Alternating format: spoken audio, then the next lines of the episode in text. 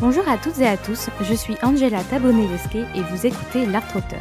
Bienvenue dans l'épisode 3 de cette capsule spéciale Les coulisses des concerts de poche. Dans cette mini-série, vous découvrirez, épisode après épisode, l'un ou l'une des membres de cette association dont la mission principale est de créer des liens nouveaux et durables entre les habitants en construisant des projets ambitieux de musique classique, lyrique et jazz au sein des territoires ruraux et des quartiers. En nous associant, nous avons eu envie de vous permettre à la fois d'explorer les divers métiers et missions que l'on peut exercer dans une association telle que les concerts de poche et de vous donner l'accès aux préparatifs de leur grand tour des territoires, une tournée exceptionnelle qui marquera 17 ans d'action. Je vous suggère d'écouter cette capsule dans l'ordre si vous souhaitez suivre les étapes de ce grand tour des territoires. Chaque échange vous permettra, pièce par pièce tel un puzzle, de découvrir la genèse, la stratégie, la mise en place, les acteurs impliqués, les défis, en bref, tous les tenants et les aboutissants de ce projet ambitieux. Bonne écoute Bonjour Quentin. Bonjour Angela. Merci d'être avec nous aujourd'hui. C'est un plaisir de t'accueillir dans l'Art Router pour cette capsule spéciale concert de poche. Pour commencer l'interview, tu as choisi Blackbird des Beatles. On va tout de suite écouter un extrait et on se retrouve juste après. You were only waiting for this moment to be free. Blackbird fly.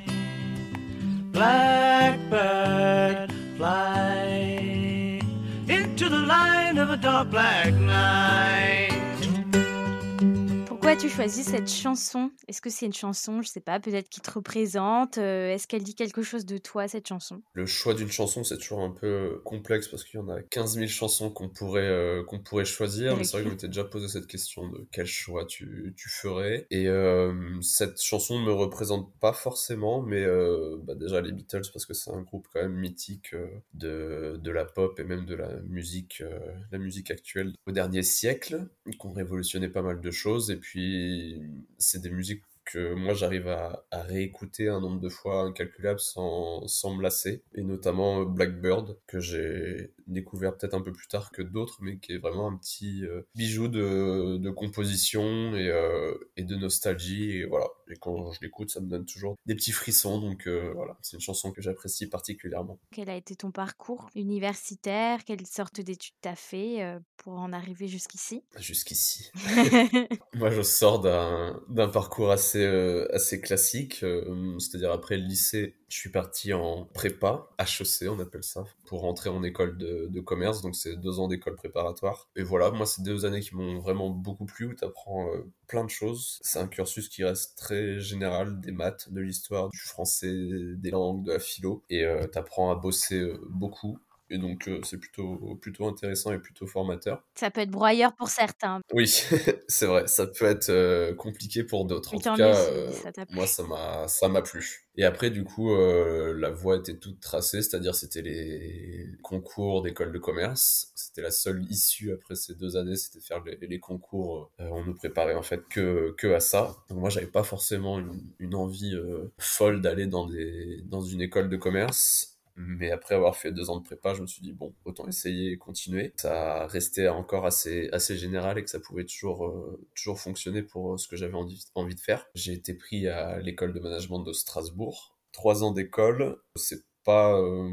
la formation qui m'a le plus plu parce que j'aime pas la j'aime pas trop la mentalité des écoles de commerce ce qu'on y apprend et, et ce qu'on est censé faire avec après voilà, j'avais décidé de prendre ce que je pouvais prendre là-dedans. Il y a quand même des choses qui sont très intéressantes, c'est-à-dire l'ouverture à l'international, le réseau, les expériences professionnelles. Donc il y a toutes ces choses-là qui, qui sont importantes et permettent d'avancer. Moi, j'ai pu faire un an à Hanoï, donc ça c'était une sacrée expérience. Euh, après, je suis revenu, j'ai pu faire euh, directement une année de césure. Donc euh, c'est là où, j'ai rencontré l'association Les Concerts de Poche pendant six mois, puis après six mois à l'Institut français de Berlin. Et après je suis revenu à l'école, mais pas vraiment à plein temps, parce que j'ai fait une alternance en fait euh, dans une compagnie de théâtre à Mantes-la-Jolie. In fine, sur les 4 ans où je suis passé à l'école, j'ai vraiment fait que un an complet la première année à l'école et le reste, dès que j'ai pu, je me suis un peu échappé de cette ambiance et de ce microcosme un peu étrange parfois. Merci déjà pour cette présentation. Alors moi, je comprends un peu pourquoi tu peux ne pas aimer la mentalité parce que j'ai fait une école de commerce aussi. Mais pour ceux peut-être qui se poseraient la question justement si cette mentalité pourrait leur plaire, qui hésitent à aller en école de commerce, soit qu'est-ce qui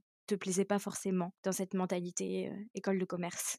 Il y a quelque chose qui est lié, je pense, aux écoles en général, donc c'est-à-dire, comme je le disais, un microcosme où c'est vraiment une toute petite société où chacun se connaît, il y a des histoires de partout avec tout le monde, il y a des questions de réputation, ou alors faut toujours être bien vu ou pas, si t'es pas bien vu, enfin bon, t'as l'impression de retourner en maternelle et ça c'est un peu compliqué à gérer quand t'as 22 ans. Quoi. Ouais, en mode série américaine, exactement. Donc ça, c'est le côté école qui, voilà, il y a des trucs intéressants. Il y a les, le bureau des arts ou des choses comme ça, enfin, où tu peux exprimer. T'as quand même pas mal de moyens qui sont donnés dans ces écoles-là. Tu peux t'exprimer et tout. C'est, ça, c'est intéressant. Mais euh, cet entre-soi m'a pas mal dérangé. En plus, euh, c'est vrai que l'ouverture à la diversité dans ces écoles reste assez limitée. C'est quand même des gens de de bonne famille avec des moyens puisque les écoles de commerce coûtent assez cher et du coup euh, on voit pas énorme de, de, différence. Donc je suis en train de casser du sucre sur les écoles de commerce mais bon. Moi j'ai fait un prêt par exemple pour payer l'école donc ça arrive aussi les gens qui n'ont pas les moyens de dépenser 30 euh, 000 euh, tout à fait. toutes les années. Ouais.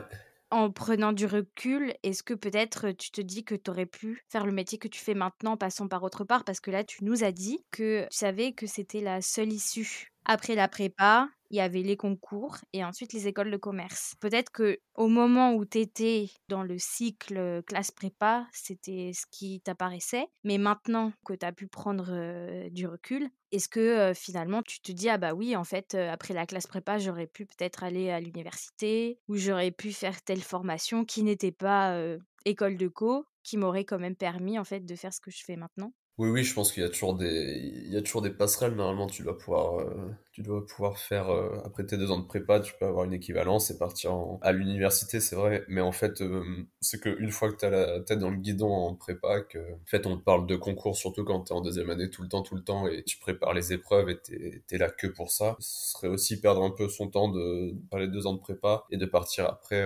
à l'université. Enfin, moi, c'est comme ça que je le vois, contrairement à, aux prépas littéraires ou aux prépas de scientifiques, les ouvertures sont quand même plus limitées, je trouve, euh, en pas d'école de, commerce.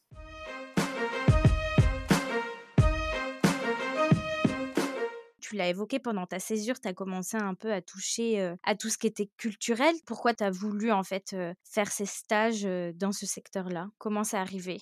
J'avais toujours en tête de travailler dans le milieu culturel euh, dès quasiment la, prépa. Et même en rentrant en école de commerce, j'ai choisi le M Strasbourg parce que je savais qu'ils avaient des potentialités dans, ce cas-là. Il y a une autre école qui est à, Dijon où il y a vraiment master, euh, un master culturel qui a l'air assez intéressant il y a des matières qui peuvent aider après dans le, dans le monde culturel et c'est pour ça que je m'étais dit en école de commerce ça, ça finira toujours par être utile des données de, de négociation de finance de marketing euh, ces choses là qui sont un peu des gros mots dans le monde culturel. Tout le monde ne les a pas et du coup euh, ça permettait d'avoir une corde un peu plus différente à mon arc que certaines personnes. Une autre vision donc après, tu l'évoquais, alternance dans un théâtre et ensuite tu as ton diplôme. Et comment ça se passe en fait? Du coup, après, tu as ton diplôme en main, est-ce que tu restes dans ce théâtre Comment t'es arrivé en fait à être administrateur de production en fin de compte? J'ai eu un peu de chance et puis les, les, planètes se sont bien alignées, c'est-à-dire que un mois avant de finir mon alternance, les concerts de poche m'ont rappelé en me disant qu'ils avaient un poste euh, assistant de production et que euh, bah voilà si j'étais disponible euh, c'était en août et si j'étais disponible en septembre je pouvais commencer chez eux directement c'est quand même une grosse opportunité où il n'y a pas besoin de postuler avec un CDI dans une asso où je me plaisais bien j'ai dit oui et je suis parti là-bas directement assistant production puis chargé de production régie parce qu'au concert de poche c'est un peu différent de ce qu'on fait de ce qu'on peut faire dans des théâtres ou dans des, des SMAC j'ai vu par, par après en fait euh, on est chargé de production, mais c'est-à-dire qu'on prépare toutes les dates euh, de concert des, concerts de poche. Et le, jour J, on va, euh, on va avec les artistes pour préparer la, régie du, concert, c'est-à-dire qu'on les lumières en place, on accueille les artistes, on accueille le public, on accueille l'équipe des concerts de poche, on, fait les repas, enfin voilà, on fait, vraiment tout sur, euh, sur la date et euh, c'est des choses que font pas forcément euh, des, régisseurs classiques dans le théâtre, c'est-à-dire un régisseur lumière va s'occuper vraiment que de la lumière, le régisseur son va s'occuper du son, mais il va pas aller accueillir les artistes, il va pas aller accueillir le public, il va pas faire la billetterie, etc. Et il fait pas non plus forcément la production de, de la date en amont.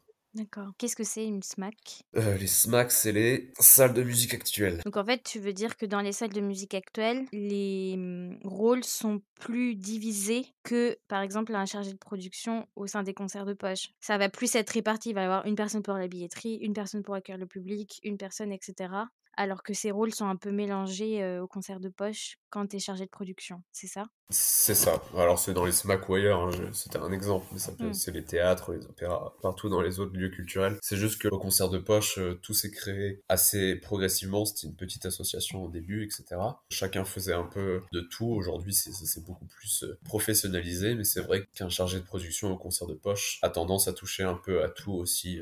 Je pense par exemple à l'entretien des voitures, à l'informatique à un moment donné, enfin voilà il y avait plein de tâches euh, transversales qui, étaient, qui leur étaient euh, assignées. Hmm. Et euh, ça, c'est pas forcément le cas partout. Ok, d'accord. Et donc, maintenant, toi, tu travailles plus au concert de poche, mais tu es toujours administrateur de production et tu es notamment le chef de projet du Grand Tour des Territoires dont on va parler un peu plus aujourd'hui. Mais avant d'en parler, j'avais une première question parce qu'on a évoqué tout à l'heure le régime d'intermittence du spectacle. Donc moi, je croyais que tu étais intermittent du spectacle, mais tu m'as dit juste avant qu'en fait, non, tu es toujours au régime général. Et voilà, je me demandais, est-ce que tu pourrais nous parler un petit peu de euh, pourquoi tu es toujours au régime général euh, Parce que tu as quitté quand les concerts de poche Alors, j'ai quitté les concerts de poche en juillet 2019. Non, je dis des bêtises. Juillet 2020. J'ai fait 5 ans, au, 5 ans au concert de poche et les deux dernières années et demie, après j'avais changé de poche, j'étais chargé de programmation. Et du coup, l'idée, à un moment donné, c'était euh, en, effet d'obtenir le, statut de, l'intermittence pour pouvoir travailler sur euh, plusieurs projets euh, différents, notamment du côté technique, organisation, logistique, un peu de régie, mais pourquoi pas aussi du côté plus artistique avec un volet comédien, et donc de progressivement faire ces heures-là pour obtenir le statut de l'intermittence. Toute la situation sanitaire qu'on connaît tous, c'était plus compliqué de faire des heures durant l'automne 2020, le printemps 2021 un peu aussi, mais c'est pas ça principale raison qui m'a fait, euh, qui fait que je suis toujours pas au régime d'intermittent, c'est que du coup, là concrètement, je suis en recherche d'emploi, comme on dit euh, chez Pôle Emploi. Concrètement, j'ai euh, plus de 507 heures, donc je pourrais demander à être au régime de l'intermittence. Pour être intermittent sur les 12 derniers mois, il faut avoir fait 507 heures. Cependant, il y a une autre loi qui dit, depuis 2019 je crois, ça s'appelle le droit d'option, qui dit que quand on passe d'un statut à un autre, comme euh, c'est le cas là, on doit être sûr que l'indemnisation qu'on va recevoir après est 30% supérieure à celle qu'on a actuellement. Et ça, ce n'est pas chose aisée, surtout quand on commence dans l'intermittence où euh, les salaires ne sont pas forcément mirobolants avec 600, euh, 700 heures et euh, enfin l'indemnisation et du coup avoir ces 30% en plus, c'est très compliqué. Plus je travaille, plus mon reliquat de jours au chômage continue à augmenter et plus du coup je mets du temps à passer au régime de l'intermittence. C'est un peu le serpent qui se mord la queue. Ah mais grave. Ah, c'est un peu absurde comme système. Tout à fait.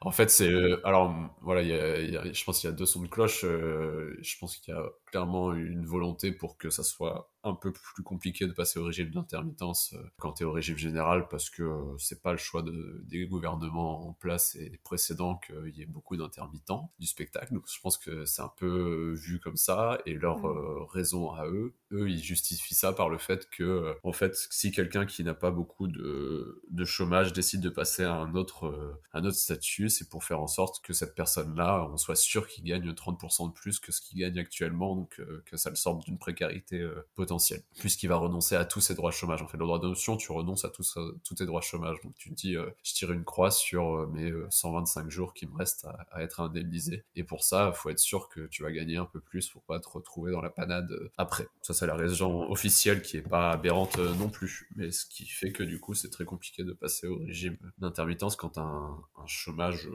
correct entre guillemets. Et du coup, toi, en attendant, là, tu es un peu entre deux mondes, si si je peux utiliser ces termes. du coup, pour être rémunéré, est-ce que tu as le statut de freelancer? Comment tu t'en sors? Non, non, je je fais des contrats, classiques, des CDDU, ça s'appelle, des contrats déterminés à droit d'usage. Donc c'est des contrats d'intermittence, enfin, comme pour les intermittents classiques. Je cumule les heures, j'ai des AEM, j'ai des congés spectacles comme tous les les intermittents, sauf que pour l'instant, je suis toujours au régime général. OK, d'accord. Et qu'est-ce que c'est un des AEF? Des AEM, attestation employeur mensuelle. D'accord, ouais, c'est ce qui atteste que tu fais ces heures, C'est ça, c'est ce qu'on reçoit avec la fiche de paye pour dire, vous avez fait tant d'heures et vous avez eu tel salaire etc. D'accord. Et toi, du coup, le choix de te diriger plutôt vers ce régime, plutôt que par exemple d'aller travailler dans une autre association ou par exemple d'être auto-entrepreneur, c'était cette facilité de mener plusieurs projets et de voir des missions variées ou c'était une autre volonté derrière ce choix? Ouais, ouais, c'était, c'était tout à fait ça. J'avais envie de, de pouvoir jongler entre, entre différents projets. Et comme je disais, il y avait ce côté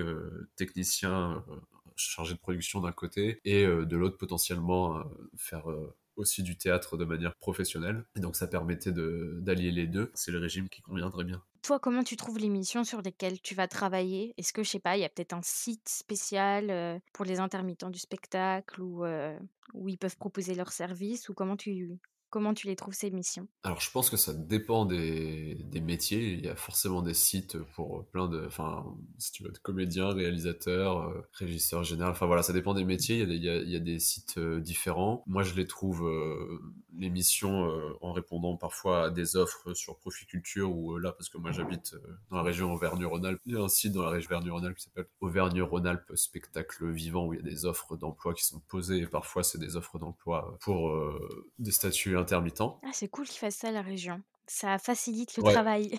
tout à fait. Et donc, euh, soit ça, et puis quand même, euh, le plus rapide souvent, et ce qui se passe le, plus, c'est le, réseau que j'ai pu avoir par mes années précédentes, et aussi, euh, bah voilà, là je travaille encore beaucoup justement, on en parlera sans doute après, mais avec les, toujours avec les concerts de poche, donc ça, ça me fait une grosse partie déjà de mon, de mon temps de travail en ce moment. D'accord. Et du coup, tu disais que tu travailles sur plusieurs projets à la fois. Est-ce que ça peut être, enfin surtout si avant, tu avais un métier peut-être sur une mission bien ciblée. Est-ce que maintenant c'est difficile de jongler entre tous ces projets et qu'est-ce que c'est ton secret à toi pour rester organisé et pas te mélanger les pinceaux? Alors, difficile, en fait, ça dépend des, timings. L'idée, c'est d'essayer de, gérer son planning de façon cohérente, justement, pour pas accepter 15 000 trucs en, en même temps. Donc, ça, il faut le gérer six mois, un an avant, savoir que là, faut pas accepter des dates tout le temps, sinon, voilà, tu as tous les déplacements inhérents aux dates, etc. Donc, tu pourras plus travailler chez toi, etc. Ou tu fais des hologrammes comme Mélenchon. Ou tu fais des hologrammes, c'est ça. tu te démultiplies. Mais ça, j'ai pas encore les capacités techniques et financières. Ah. Mais euh, non, voilà, c'est ça, c'est planifier un peu en amont euh, ce que seront ton, ce que sera ton emploi du temps, et après au, jour le jour, c'est euh, réussir à, à délimiter les horaires aussi de temps à temps. On travaille sur ce projet-là, puis le lendemain, ça sera plutôt ce projet-là. Et tu as un outil peut-être spécial justement qui te permet de passer d'un projet à l'autre? Je sais qu'il y a des, par exemple, des diagrammes, Trello, des choses comme ça. Toi, est-ce que tu utilises un outil comme ça? Non, j'utilise pas d'outils comme ça. Enfin, après, moi, j'ai l'outil ultime, euh, la to-do, quoi. la to-do list. Euh, le papier. Le papier ou, ouais, ou le, le, Excel que tu peux faire en début de semaine en redisant, bah, j'ai ça à faire et je le ferai à ce moment-là, à ce moment-là, à ce moment-là, quoi. Avec un peu d'organisation et des trucs simples, on arrive à, à gérer euh, les différents emplois du temps. Si je comprends bien, en termes de mission, ce que tu as amené à faire au quotidien, quand tu es dans un projet, comment ça se passe concrètement tes missions? Ça doit sûrement dépendre d'un projet à l'autre. Ouais, c'est ça qui est un peu compliqué, surtout que pour le coup, là, j'ai un peu des cascades différentes sur les différents projets où avec lesquels je, travaille. Par exemple, je travaille avec d'autres artistes où je fais plutôt de la régie lumière. Et donc là, euh, la majorité du travail se fait quand même le jour J euh, quand on est dans le théâtre à faire l'installation du plan feu. En amont, faut euh, bah, voilà, gérer avec le régisseur sur place pour que le plan feu soit bien en accord avec leur matériel à eux et, ce qui est possible de faire dans la salle. Donc adapter tout ça. Alors le plan feu, je pense que j'ai compris avec le contexte, mais est-ce que tu peux nous dire ce que c'est? C'est un plan tout, tout, bêtement où en fait il y a, tous les projecteurs dont on a besoin pour un spectacle qu'on a fait sur un spectacle donné et du coup après par rapport au, théâtre où on va, où on est accueilli, on doit l'adapter par rapport à ce que à leur scène et à ce que eux ils ont en, matériel pour essayer de reproduire les mêmes effets, etc. pour que le spectacle soit homogène selon les, les différents théâtres où on tourne. Un modèle que tous les régisseurs lumière connaissent avec avec, des, annotations, etc., qui, qui, fonctionnent pour tous les régisseurs lumière et qui permet de, à tout le monde de, se comprendre. Que toi, du coup, tu as appris à maîtriser euh, en pratiquant, en fait. Ouais, c'est en cours. c'est ça. Bon, c'est positif de savoir que c'est pas grave si on connaît pas euh, toutes les petites technicités de ce métier. En fait, tu peux aussi les apprendre sur le tas. Ouais, alors après, euh, c'est comme tout, hein, ça reste un vrai métier où il y a plein de choses assez, assez complexes et ça s'improvise pas quand même euh, comme ça. Alors, euh, une petite formation euh, là-dedans, ça, ça, aide. Et si tu devais résumer, alors, en un mot, mais tu peux utiliser des phrases si tu le souhaites, ton rôle dans le grand tour des territoires, qu'est-ce que tu choisirais comme mot? Coordinateur lors de l'épisode avec Gisèle, on a eu l'occasion de parler de la genèse de ce projet, de comment l'idée elle a émergé, etc.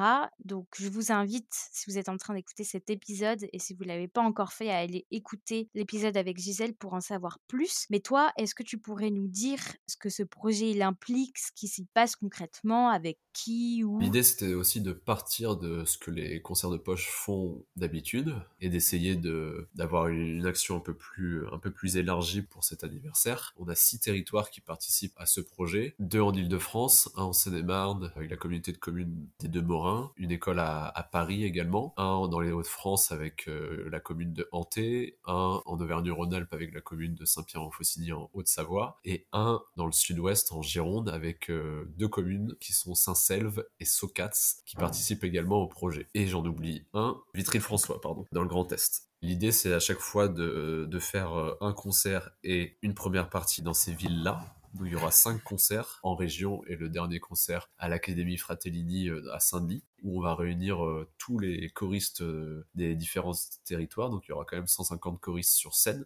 On fête du coup les, les 17 ans des, des, concerts de poche ou les 15 ans plus 2 puisqu'on à la base on voulait fêter les, les, 15 ans, mais malheureusement le Covid nous a, nous a un peu coupé l'herbe sous le pied, donc on fête euh, ces 17 ans-là, un peu atypique. Et euh, en amont, il y aura eu les 5 concerts avec à chaque fois deux groupes de choristes et ces groupes de choristes en fait sont jumelés entre les différentes régions. C'est-à-dire que par exemple les choristes de La Ferté-Gaucher en Seine-et-Marne sont jumelés avec ceux de, de Gironde. Et donc les choristes de la Seine-et-Marne vont descendre chanter à Socats en Gironde. Ceux de Saint-Selve pour le coup euh, parce que ces deux écoles ensemble vont monter chanter en Seine-et-Marne et puis, ils vont également chanter tous ensemble, comme je le disais, au sixième concert. Ils ont commencé à chanter depuis euh, le début de l'automne, euh, fin septembre. Ils se seront jamais rencontrés avant ces, jours de, concert, mais ils ont pu échanger avec euh, les médiatrices d'action culturelle qui permettent des échanges notamment de cartes postales, de faire des photos de groupe, on aura justement l'occasion d'entendre un épisode avec Marie, chargée d'action culturelle, qui pourra justement nous parler de tout cet aspect. On ira un peu plus euh, dans les détails. Parfait. L'intérêt aussi, c'est de, faire une grosse tournée, une grande tournée avec un quatuor euh, d'exception. Et donc ce quatuor-là, qui est formé par euh, Augustin Dumay, Léa et Nino, Marc Copé et Jonathan Fournel, donc quatuor avec piano, va faire ces, six concerts-là, avec à chaque fois le même programme, va accompagner en première partie les, les choristes à chaque fois. Donc les choristes vont chanter trois œuvres deux œuvres classiques, une de Brahms, une de Mozart, et une création contemporaine, écrite spécialement pour l'occasion par euh, une jeune compositrice qui s'appelle Margot Pommelet. J'espère que le Covid va nous laisser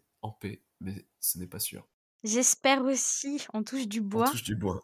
Donc six concerts, 150 choristes, un quatuor, c'est énorme d'organiser tout ça, un projet de cette ampleur. À partir de quand vous avez commencé à travailler sur ce projet? Ça a dû bien s'anticiper, je suppose. Ouais, alors moi, parce que eux, ils avaient déjà quand même enfin, un petit peu commencé à, imaginer les choses, etc. Après, il n'y avait pas grand-chose de concret de, fait, mais euh, il y avait des... Ils avaient posé les, bases du, projet, ouais, avant de me, contacter. J'ai réellement commencé à travailler, je pense, euh, mi-mars, début avril 2021, euh, ce qui était déjà un peu en retard. C'est pas la même temporalité pour toutes les actions, mais du coup, on aurait pu commencer plus tôt pour certaines choses, et notamment, moi, une chose, c'était trouver la salle à, Paris ou proche Paris qui voulait bien nous accueillir pour le dernier concert qui est un peu spécial et où on invite pas mal de monde, etc. Et où il y a beaucoup d'enjeux. Et donc trouver cette salle-là a mis un peu de temps et c'est vrai que plus on s'y prend tôt, plus les salles sont disponibles et plus c'est facile de prendre du temps pour négocier avec les salles, etc. et trouver la perle rare.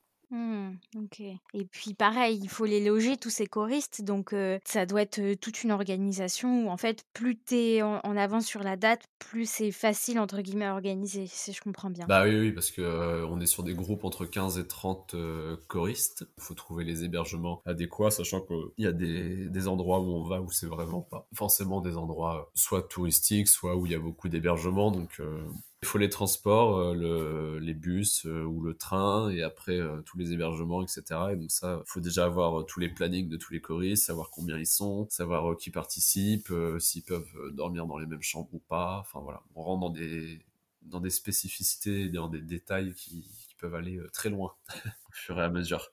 Ouais, donc ça, c'est vraiment un travail d'équipe pour que tous les engrenages, en fait, s'enclenchent bien et que tout se passe bien, en fait. Ton travail, il dépend de toi, mais il dépend aussi beaucoup des autres. Ouais, complètement. C'est une grosse, une grosse machine et l'idée, c'est que j'essaye de mettre de l'huile dans les rouages pour que tout, tout s'imbrique bien et tout fonctionne à la fin et que ça fasse de, de la belle vapeur pour que, pour que ça avance, quoi on a beau tout planifier euh, au maximum, euh, quand on arrive les jours J, il y a toujours des choses qui changent parce qu'un tel est malade, parce que le train est en retard, parce que euh, la roue elle est crevée, parce que si, parce que ça, et que en fait tout ton planning qui tient à rien du tout et à une demi-heure, et ben en fait il se décale complètement. Et là, bah en fait, faut juste savoir réagir, ne pas trop stresser, essouffler un peu et avoir une belle équipe à, côté aussi pour pour que ça fonctionne. Et quand ça fonctionne, et bah, c'est parfait, et ça passe normalement tout le temps alors ça doit être rassurant pour ceux qui commencent dans la gestion de projet, quand on fait des petites erreurs et qui se disent oh là là, je suis trop nulle.